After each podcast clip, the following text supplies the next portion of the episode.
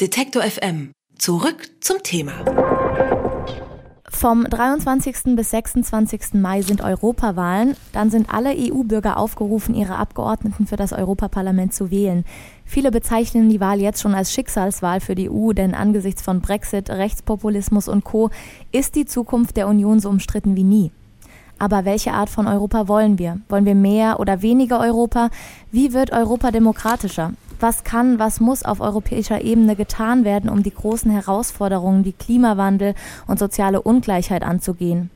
Im Vorfeld der Europawahl sprechen wir deshalb mit den deutschen Spitzenkandidaten der wichtigsten Parteien. Heute Nicola Beer. Sie möchte als Spitzenkandidatin der FDP ins Europaparlament einziehen. Hallo, Frau Beer. Hallo, Frau Huber, ich grüße Sie. Wir wollen Europa so verändern, dass es wieder leuchtet, ist der Slogan von Ihnen. Was bedeutet das denn überhaupt? Ja, das bedeutet, uns ist so Europa so wichtig, dass wir es verändern wollen, dass wir es grundlegend reformieren wollen. Ich glaube, Europa, die Europäische Union besser gesagt, hat das Problem, dass sie nicht schnell genug entscheidungs- und handlungsfähig ist. Den Menschen brennen ganz, ganz viele Themen auf den Nägeln. Sie haben ja ein paar angesprochen, aber sie erleben permanente Sitzungen, Diskussionen, aber nicht, dass gehandelt wird. Und das hat was mit den Strukturen, das hat was mit, den Arbeit, mit der Arbeitsweise der Europäischen Union zu tun. Wir brauchen mehr Mehrheitsentscheidungen, wir brauchen eine kleinere Kommission, wir brauchen Gesetzesinitiativrecht des Parlaments und auch dieser Wanderzirkus zwischen Brüssel und Straßburg hilft nicht wirklich, um ähm, voranzukommen. Aber es hat auch was damit zu tun, dass sich die Europäische Union endlich auf die großen Themen konzentrieren muss, statt sich überall dort bürokratisch einzumischen, wo es Gelegenheit dafür gibt, lieber bei der Migrationspolitik, in der inneren äußeren Sicherheit, bei einer gemeinsamen Umweltpolitik. Das sind die Themen, wo wir vorankommen müssen. Es geht also um Strukturen. Sie sagen eben auch, mehr Europa müsse es dort geben, wo die Mitgliedstaaten gemeinsam stärker würden. Weniger Europa sei dort angebracht, wo Angelegenheiten vor Ort besser geregelt werden. Europa haben Sie schon angesprochen. Man kann auch lesen Globalisierung, Digitalisierung, Migration, Klimawandel. Welche Kompetenzen müssen denn nach Deutschland? Deutschland müsste an der Stelle auch in vielen Fragen ein bisschen schneller agieren. Schauen Sie, wir haben jetzt eine große Koalition in Berlin, wir haben eine große Koalition faktisch in Brüssel. Da geht überhaupt nichts voran. Das ist der reine Stillstand. Ähm, Präsident Macron hat ja einen Aufruf gestartet, lasst uns gemeinsam die Europäische Union reformieren.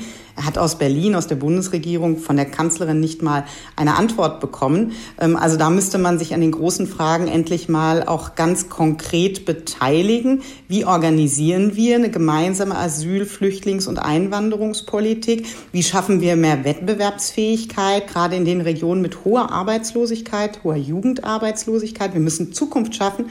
Wir müssen Europa wieder zum Innovationskontinent machen.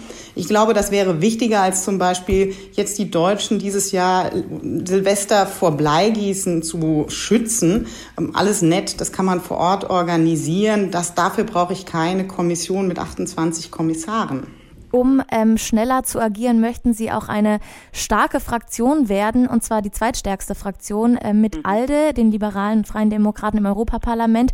Da wäre eben auch Emmanuel Macron und seine Hommage-Bewegung mit dabei.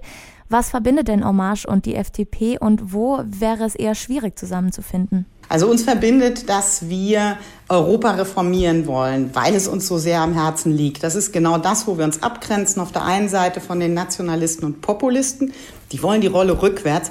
Und auf der anderen Seite auch von dem Stillstand der Vergrustung der großen Koalition aus europäischen Konservativen und europäischen Sozialisten. Ähm, Herr Juncker, Herr Weber, Herr Timmermans, Sie hatten über Jahre, Jahrzehnte die Gelegenheit, Europa, die Europäische Union richtig aufzustellen. Da passiert nichts.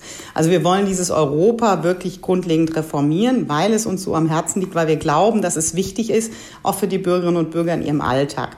Und da geht es inhaltlich auch darum, dass die Bürgerinnen und Bürger in ihrem Alltag wieder profitieren von der Europäischen Union, ähm, weil sie bessere Startchancen dann ähm, auch durch die Europäische Union bekommen. So, und ähm, das verbindet erst einmal, ich glaube, das wird die wesentliche Frage am 26. Mai sein. Und die anderen Fragen, wie Sie das dann in den Details umsetzen, da kommen wir in die Diskussion auch mit äh, En Marche, aber das haben wir insgesamt auch in der liberalen Parteienfamilie. Das sind wir gewohnt, das ist ein Diskussionsprozess. Uns eint aber, es muss nach vorne gehen. Wie gedenken Sie denn den Populisten entgegenzukommen oder vielleicht auch Wähler abzugreifen, generell den Rechtsruck irgendwie aufzuhalten? Die Bürgerinnen und Bürger merken, dass ihre wichtigen, drängenden Fragen nicht angegangen werden. Und in dem Moment, wo wir mit unseren Konzepten zeigen, ja, Wir steuern und ordnen bei der Flüchtlingspolitik, aber wir haben gleichzeitig einen fairen, einen humanen Ansatz. Ja, in der inneren und äußeren Sicherheit werden wir über gemeinsame Zusammenarbeit zwischen den Mitgliedstaaten in der Europäischen Union dich auch schützen. Ja, wir schaffen mehr Arbeits- und Ausbildungsplätze, weil wir in Innovation, in Bildung, in Infrastruktur investieren. Dann ist das der Moment, wo ich Bürgerinnen und Bürger überzeugen kann, nicht nur bei der Wahl, sondern auch darüber hinaus, dass wir gemeinsam in Europa für sie etwas aufbauen.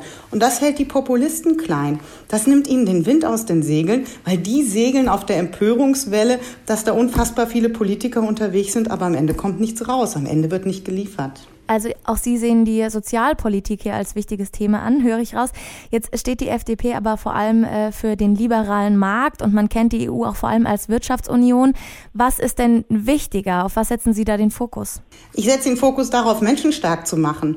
Ähm, deswegen, das sind ähm, keine Ansätze ähm, einer Sozialpolitik, wie sie jetzt zum Beispiel Frau Barley verfolgt. Die möchte Schecks verteilen, einen europäischen Fonds bilden, der dann wiederum quer durch die Mitgliedstaaten einen neuen Sozialtransfer Transfer schafft. Ich glaube, wir müssen Menschen stärken, wir müssen in Ausbildung, wir müssen in Qualifikation investieren, wir müssen schauen, dass es vor Ort bessere Strukturen für die Wirtschaft gibt, damit sie weitere Ausbildungsplätze, weitere Arbeitsplätze schaffen können, weil dann können sich Menschen aus eigener Kraft etwas aufbauen.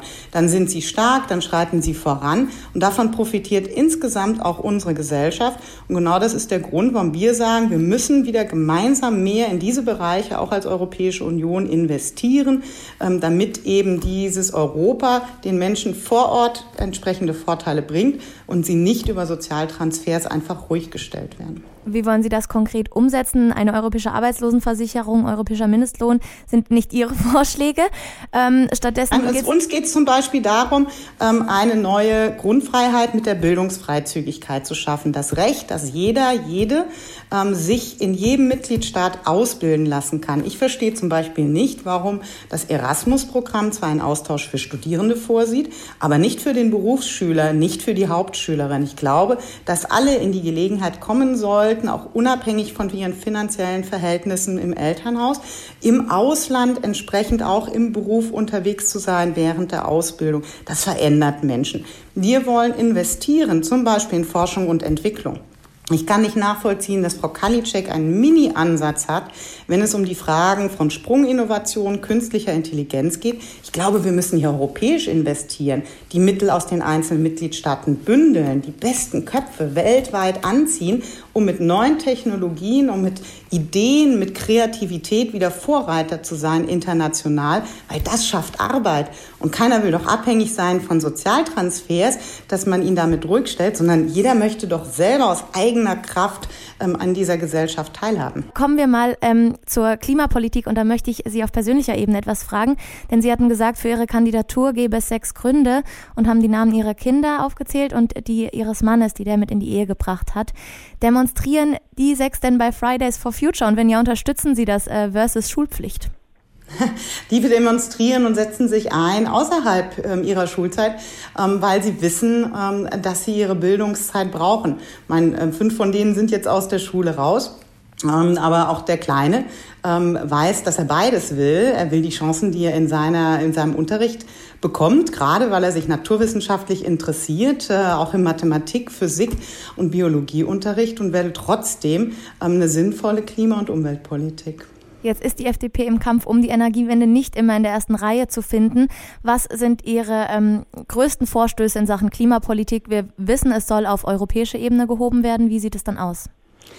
Ja, uns geht es darum, eine wirksame Energiewende zu organisieren. Denn das, was wir momentan in Deutschland als absoluten Alleingang machen, wir sind ja nicht europäisch abgestimmt. Wir machen es nicht im europäischen Kontext. Ähm, das ist auf der einen Seite extrem teuer. Wir haben die teuersten Energiepreise äh, und auf der anderen Seite wirkungslos. Wir haben immer Jahr für Jahr eine Erhöhung zum Beispiel der CO2-Werte. Wir wollen das umdrehen. Wir wollen dem CO2 einen fühlbaren Preis geben. Das heißt, es wird für mich privat als Verbraucherin, als Verbraucher teuer, wenn ich mich so nicht verhalte. Es wird vor allem für Unternehmen, es wird auch für Kraftwerksbetreiber teuer, wenn ich da veraltete Anlagen habe, wenn ich viele Emissionen von CO2 CO2 habe. Und dafür wollen wir das europäische Zertifikatshandelssystem nutzen. Das gibt es momentan schon im Bereich Energie. Wir wollen es ausdehnen auf die wichtigen Sektoren, ähm, zum Beispiel Verkehr, zum Beispiel auch im Bereich ähm, von Hauswärme, ähm, also runter von Sonderwegen wie zum Beispiel einer sehr hohen Stromsteuer in Deutschland hin auf den Zertifikathandel. Denn das, was uns momentan droht, ist, dass das, was wir hier einsparen, zum Beispiel jetzt in der Diskussion um den Kohleausstieg, das wird gleich im Mitgliedsland nebenan, ob in Polen, in Frankreich oder woanders, ähm, durch die Kraftwerke, die man bei uns abbaut und dort wieder aufbaut, ausgestoßen. Also für die Umwelt nichts erreicht, aber entsprechend Steuergelder investiert, die nachher der Umwelt nichts bringen. Wir wollen gerne, dass hinten was bei rauskommt, nämlich eine bessere Luft, ein besseres Wasser, ein besserer Boden. Gemeinsam ist das Stichwort. Sie fordern nämlich auch eine gemeinsame Verfassung für alle EU-Staaten.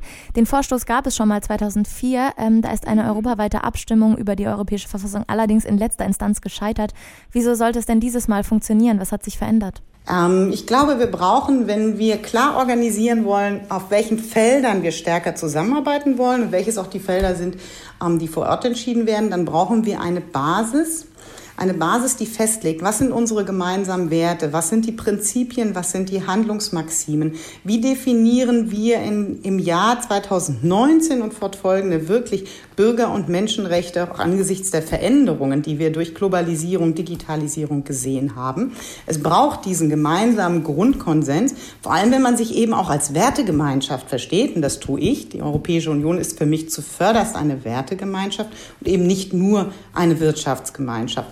Und das wäre auch eine breite Diskussion quer durch die Mitgliedstaaten in der Bevölkerung. Wir möchten das unter ähm, Beteiligung, sehr enger Beteiligung von Bürgerinnen und Bürgern organisieren, diesen Prozess anzustoßen für einen europäischen Konvent, an dem dann am Ende eine europäische Abstimmung über diese Verfassung stehen soll. Also nicht wie beim letzten Mal wieder aufgeteilt in Nationalstaaten, die Mitgliedstaaten, sondern wirklich europaweit über das Ergebnis, was Bürgerinnen und Bürger mit Politikern und Politikern erarbeitet haben, was unsere gemeinsame Grundlage für die Werte in der Europäischen Union sein sollen. Dementsprechend wahrscheinlich mit einer Verfassung, aber wie noch sehen Sie die EU in zehn Jahren? Ich hoffe, dass es uns gelingt, am 26. Mai eine Mehrheit äh, für eine Reformagenda zu organisieren, dass wir dann sehr schnell die Europäische Union entscheidungs- und handlungsfähiger machen, dass sie die großen Bretter anfängt, durchzubohren, an dieser Stelle zu liefern. Und ich glaube, dass wir dann wirklich auch äh, um die 500 Millionen Bürgerinnen und Bürger in der Europäischen Union haben, die die Europäische Union als ein Zukunftskontinent, ein Chancen-, Innovationskontinent empfinden und deswegen auch mit sehr viel Leidenschaft und Herzblut diese Europäische Union wieder unterstützen. Zur anstehenden Europawahl sprechen wir mit den Spitzenkandidaten der deutschen Parteien. Heute Nicola Bär von der FDP. Vielen Dank für das Gespräch. Dankeschön, Frau Huber. Tschüss. Alle Beiträge, Reportagen und Interviews können Sie jederzeit nachhören im Netz auf detektor.fm.